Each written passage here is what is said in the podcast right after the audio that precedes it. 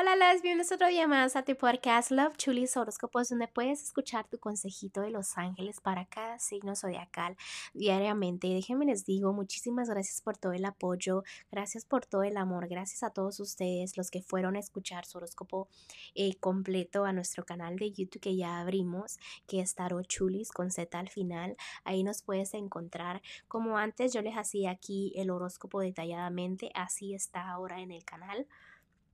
Como ya les había mencionado para recordarles, aquí solamente estaré dando el consejito. También nos puedes seguir en nuestras redes sociales como Tarot Chulis.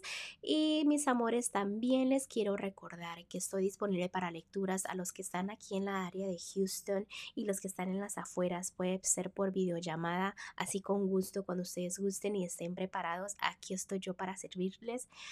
Bueno, mis amores, gracias por todo el amor otra vez, gracias por todo el apoyo y vamos a continuar con su consejito de ustedes y recuerden que el horóscopo completo está debajo de cada signo zodiacal. Ahí les pongo la link, ahí facilito, nada más le ponen clic y se dirige a la página oficial, ¿ok? Bueno, mis amores, vamos a continuar.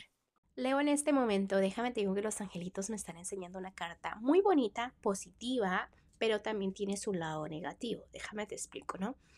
Mira, en este momento, este, quizás te sientas como que le estás reclamando a la vida algo, ¿no? Como que no están saliendo las cosas como deberías y te estás quejando un poco, que los ángeles no te ayudan, que no es lo que tú querías, como te mencionaba, pero no es que no te estén saliendo las cosas a la perfección, sino que es un conflicto más que tú tienes interiormente contigo mismo, ¿me explico?